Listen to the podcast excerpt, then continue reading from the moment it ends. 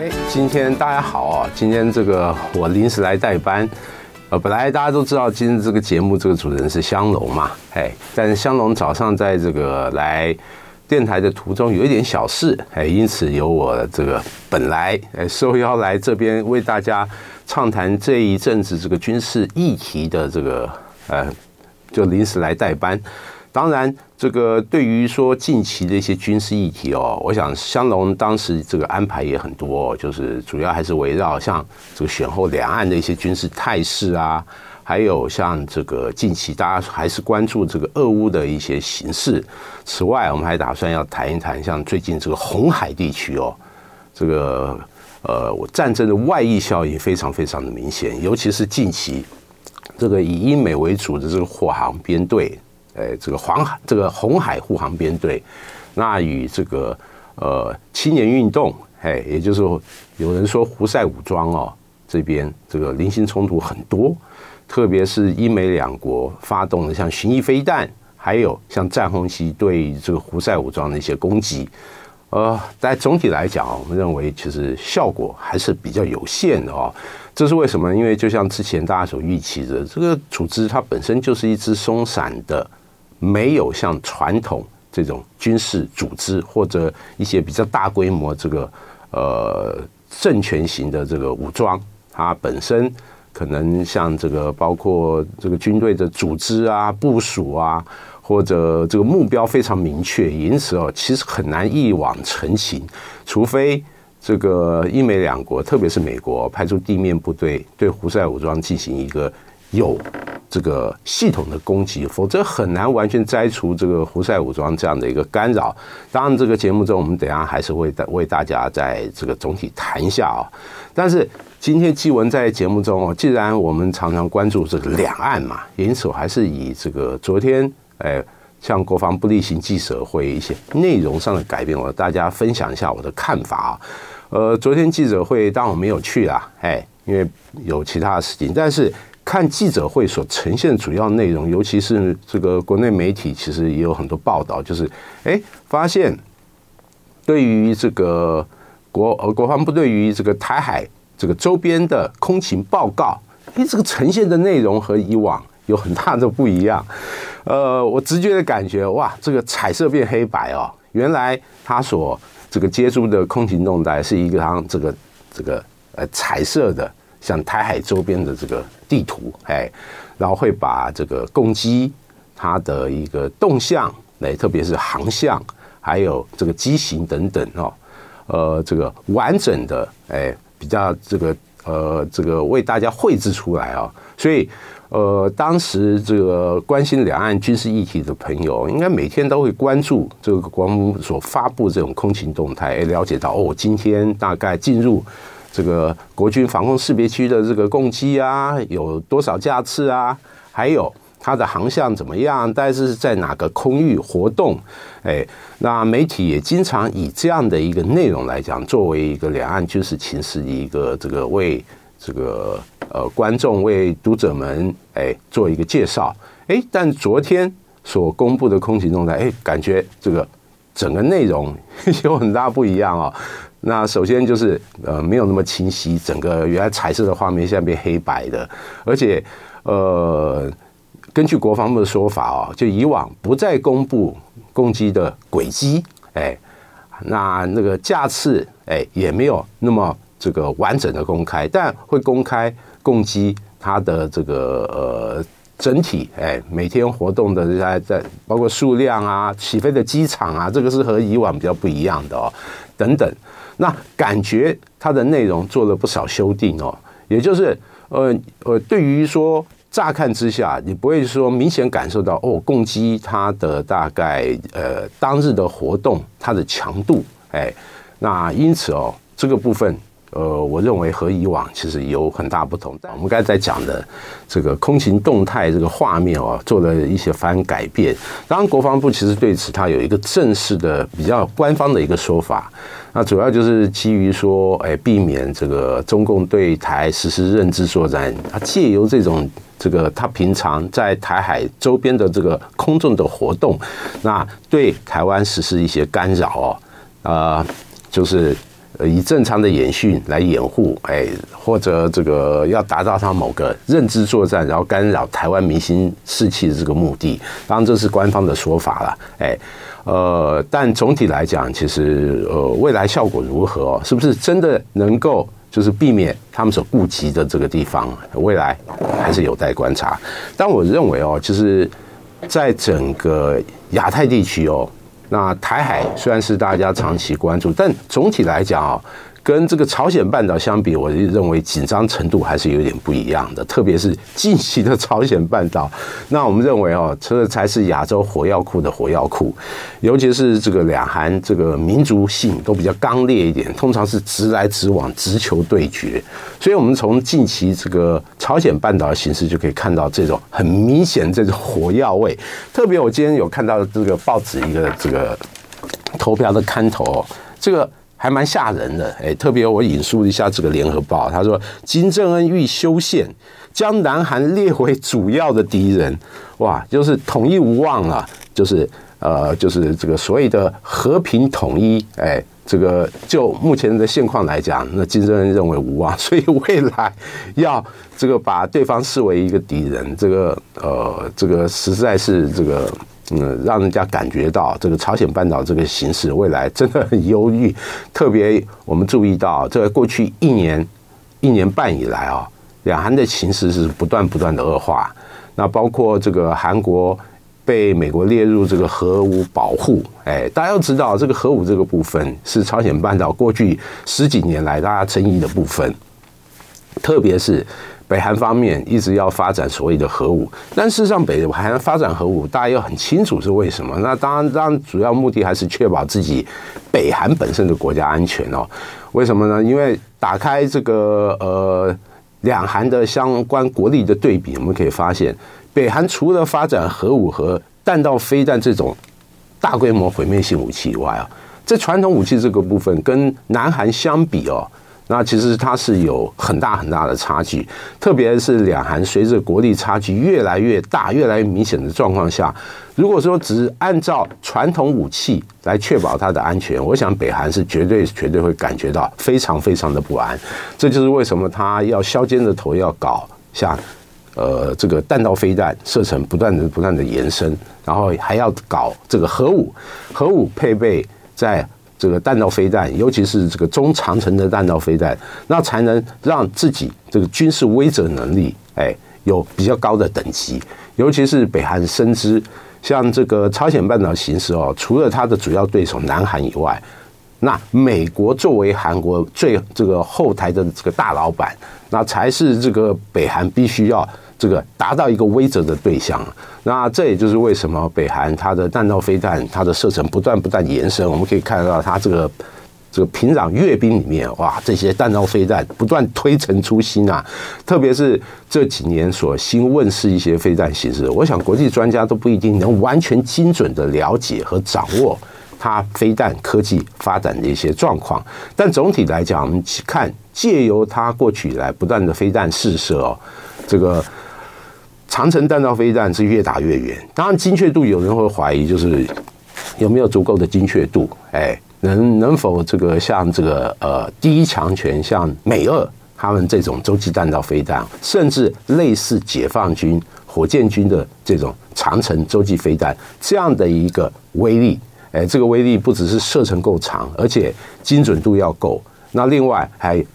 这个搭载所谓的多弹头这种攻击的模式，但事实上对北韩来讲，它也不不需要这个那么高等级，它只要射程够，然后另外它配备某种形式的核弹头，哎，只要可用，我我认为对美国它的威则其实非常非常的这个清楚的哦，特别是这个美国到目前为止哦，虽然是全世界发动战争最多的一个国家，但是到目前为止，它还没有跟一个核武国家。打仗交战的这个记录，这个部分哦，对于北韩来讲，我认为这就是他所思考的。哎，那他未来无论如何要把这个洲际弹道飞弹结合核武弹头给它明确化，给它实用化，这样他才可以达到一个足够的军事威慑的能力哦。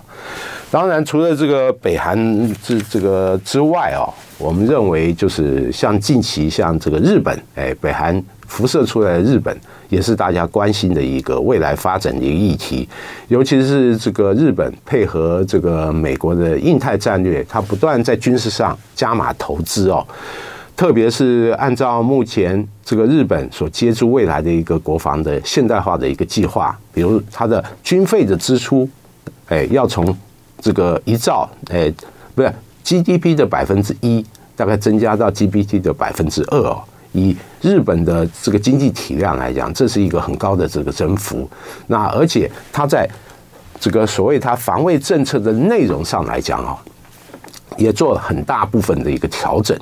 那很明显就是近期它在整个这个防卫这个方方向来讲，啊，做了不少的一个这个强化和修正。那最明显就是因应所谓北韩还有中共的军事这个威胁和军事压力，它在这个西南方向，哎，还有西部方向也做了一些很多重点的强化。那尤其对于关心这个两岸议题的朋友也注意到哦，日本这几年不断的把西南诸岛。它的防务给它强化。那众所周知，离台湾比较近的几个岛屿，包括石垣岛啊，还有这个与那国岛，哎，甚至周边的像这个呃宫古岛、哎安美大岛等等。那相关离岛它的军事设施，那不断的获得强化，包括进驻了一些所谓的这个海岸监视部队，哎，设置雷达站，哎，设置电子战这个部队。那另外，日本在这个每年的这演习里面，现在也越来越频繁的把像暗置的反舰飞弹，哎，部署到第一岛链内，像这个石垣岛，哎，或者这个呃宫古岛，哎，用于封锁所谓自由进出第一岛链这个宫古水道，哎，就是宫古这个呃这个水道，这这这这个水道也是解放军过去以来他一些这个远洋编队。哎，进出第一岛链必须通过的海峡啊，哎，这个宫古海峡对于解放军来讲，这是一个非常重要的要道。因此，这个日本这个自卫队这样的一个演习，它封控岛链的这个目的就是非常非常明确哦。这也就是为什么这几年其实日本哎，它在这个呃。这个包括这个那霸冲绳基地，哎，还有这几个岛屿，那纷纷强化它整体防卫力量。那最重要就是要面对解放军所为对它带来的挑战。当然，刚才这个继文为大家分享了哦，就是开头就分享了这个国防部对于台海周边空情动态，它所做的一个每日发布的一个变更哦，就是。哎，这空情动态这个整个显示图做了一些改变。哎，大家有没有发现到，其实日本防卫省那过去以来啊，也一直针对，特别是不只是东海，哎，包括它日本周边的海空域，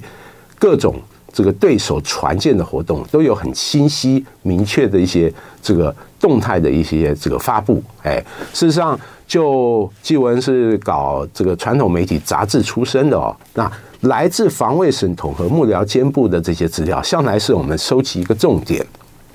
尤其是在以往这个解放军对于这个呃军事力量它的展示，哎，相对比较不透明的时候，哎，像这个防卫省公布这些空情动态，都是我们媒体引用一个重要的参考数据哦。哎，也因此，就是对于防卫省公布的这一些讯息，就是更为这个。这个呃，平常就是更为注意了，哎，但是近期事实上大家也有注意到，就是呃，防卫省对于共机在东海的一个活动，哎，反而感觉到没有那么多。那事实上，根据我之前跟一位日本朋友所聊，哎，他就是有小小的透露到，像这个那霸基地官方的人士其实有私下透露，哎。像对于这些攻击的动态，除非这种像这个轰六，哎，像这种哎大型的这个空中侦察平台以外哦，那其实解放军的无人机的活动是非常非常的活跃哦。但是按照目前这个日本防卫省的一些做法来讲，这些解放军的无人机的动态，哎，已经不在这个呃例行公布之列哦，也就是实际解放军航空器在东海的活动。比目前我们所了解到要更为更为的这个频繁，而且这样的频繁让纳霸基地的航空自卫队的这个 F 十五战机飞行员哦，可以说是有点疲于奔命啊，哎，影响他们正常的这个轮休，哎，正常的这种。这个训练相关的任务，这个情形其实就颇像我我空军之前针对解放军飞机进入我们识别区这种应处。大家都知道，这种应处初期的时候，都是派战斗机，哎，在空战机，有时候就是转移任务去监控。哎，在空的解放军飞机的活动，那渐渐的发现，哇，这样下去这个疲于奔命啊。因此，后来更多的是运用所谓地面的这个雷达，哎，进行一个监控，哎，就是所谓的防空系统的雷达进行这个空中的监控，哎，这个官方的说法。但总体来讲，其实说白了就是。基于说对手的一个过于频繁的活动，你如果说比照一对一的方式去做应处，那你的相关的运作的费用，特别你人员这个执行任务的这个强度过大，哎，这会让你本身的整个战力，哎，呃，会产生一个非常这个不利的影响，就是基本上就是不能正常休息，不能正常的这个呃训练，哎，你的战力、你的士气就会往下走。哎，我想这个日本自卫队也是做这样的考虑哦，因此对于解放军，他在无人机这个部分在东海的活动，那近期感觉到是有做这样的一个呃一个这个微调，这是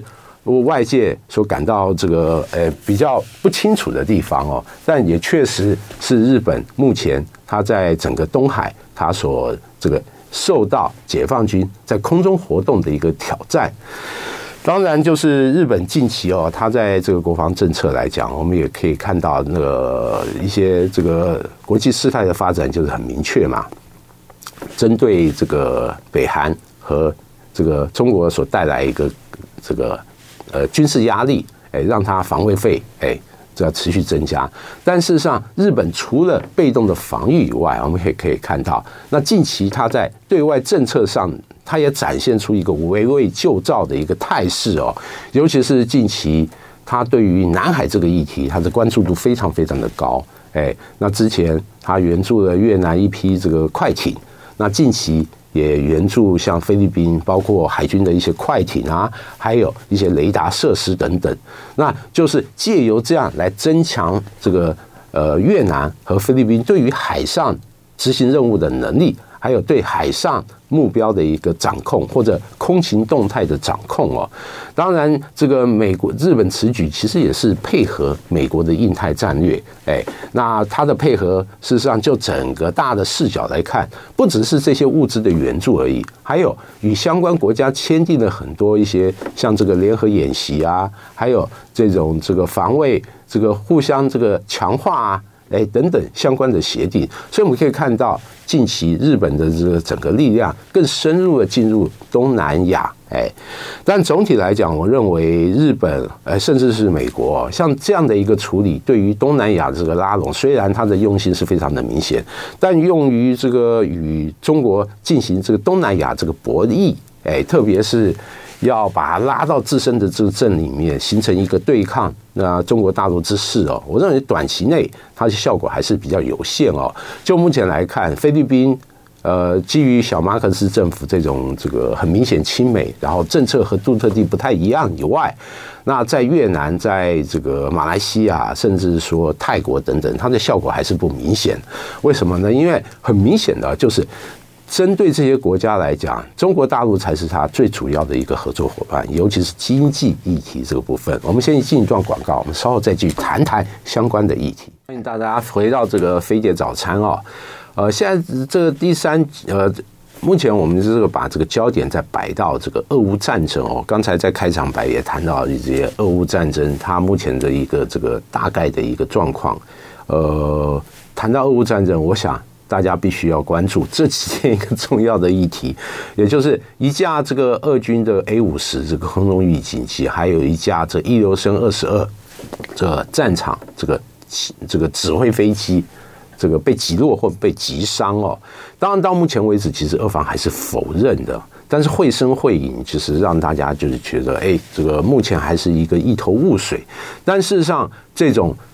这个。呃，网络谣传或媒体谣传，然后被俄方所否认，但过一阵子又被证实，这个已经不断出现在俄乌战争里面。像这个之前很有名，像莫斯科号巡洋舰被击沉，也是这种这个操纵的模式。那另外，俄军黑海舰队这个前舰，还有这个补给船等等，那好几个目标被乌克兰击中击毁。那后来也循这种模式进行发表，因此哦。呃，我认为这个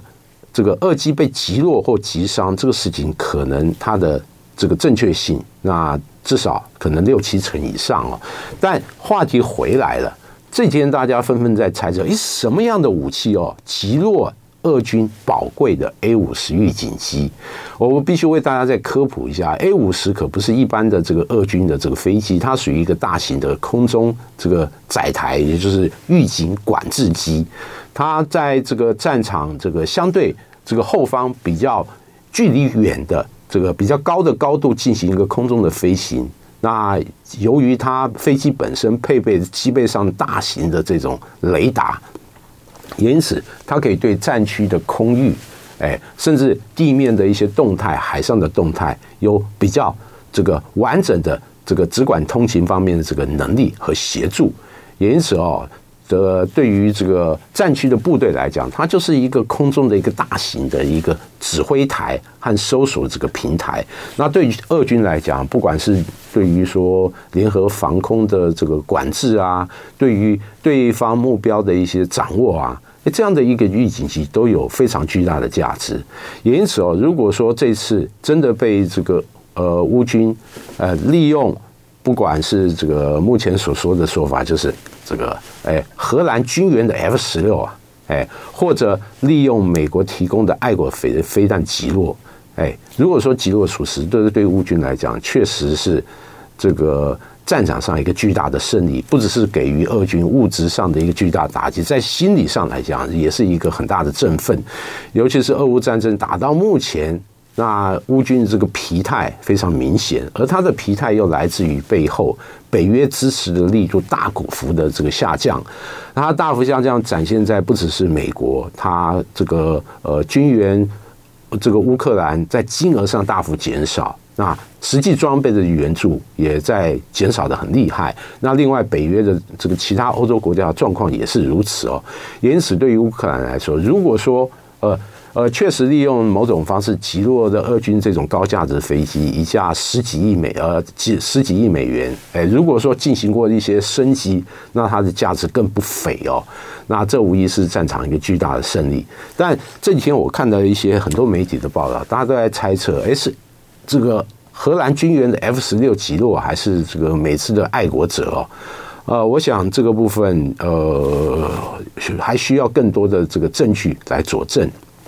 但如果是这个荷兰军援的这个 F 十六来讲，我想这个对于俄军来讲，未来整个俄乌战争在空中情势上来讲更为复杂，带来挑战更大。呃，但是俄军，我认为诶也有他自己一些解方啊，特别是按照媒体之前的一个说法，其实俄军针对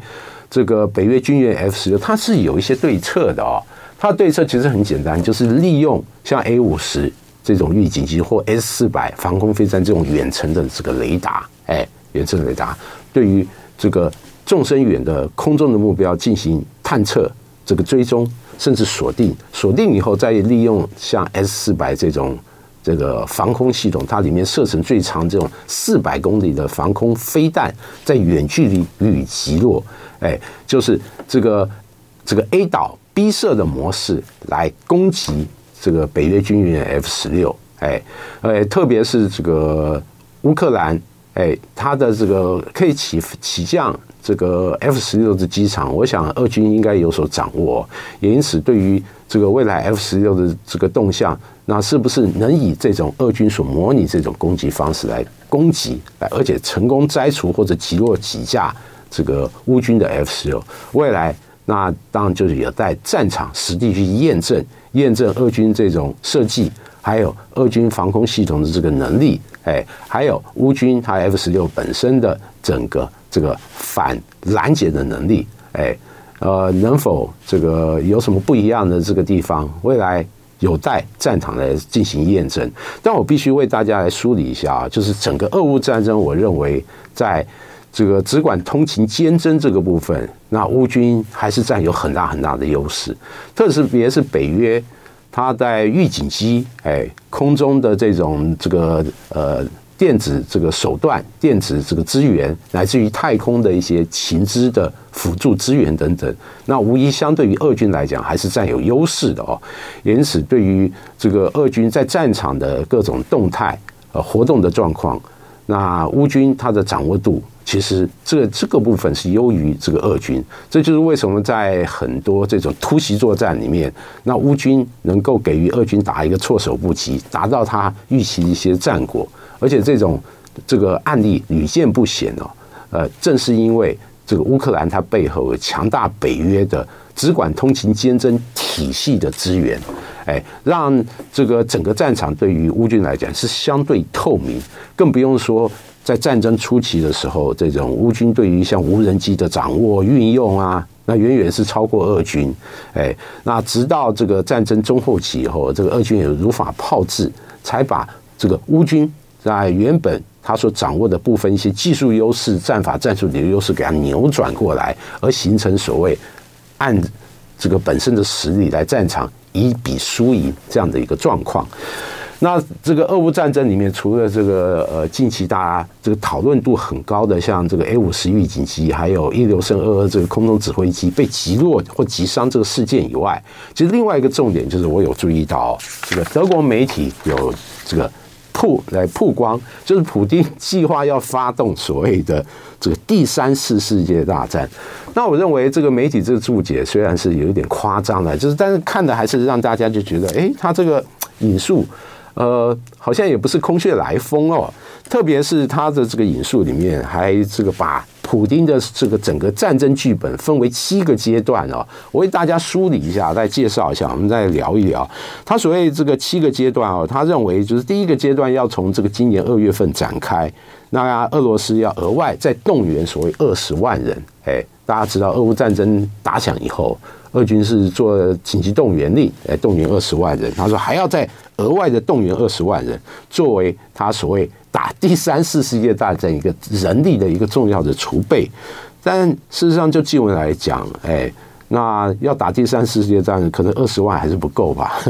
可能后面是不是要加个零这样？哎，因为这种大规模战争，这个二十万，事实上，呃，可能在俄乌战争要要全面这个在这个强化俄乌战争，事实上二十万人都不够。那另外就是第二阶段要在这个四月份这个展开哦。就是俄军这种动员的人力，哎，那逐步到位，然后再加上这个北约，整个北约对于乌克兰这个财政的支持，那不断的下降。让这个乌军的作战能力大幅大幅的萎缩，也就是说，俄军强化，哎，乌军继续弱化，哎，形成一个这个呃俄强这个乌弱这样的一个态势，整个俄乌战争这个形势产生一个很大的扭转哦，哎，那于是这个第二阶段，普京决定对于乌克兰发动所谓的春季攻势，哎，这个。这个春季攻势，呃，大家耳熟能详哦，感觉，而且这二零二三年这个乌军的春季攻势会变夏季攻势，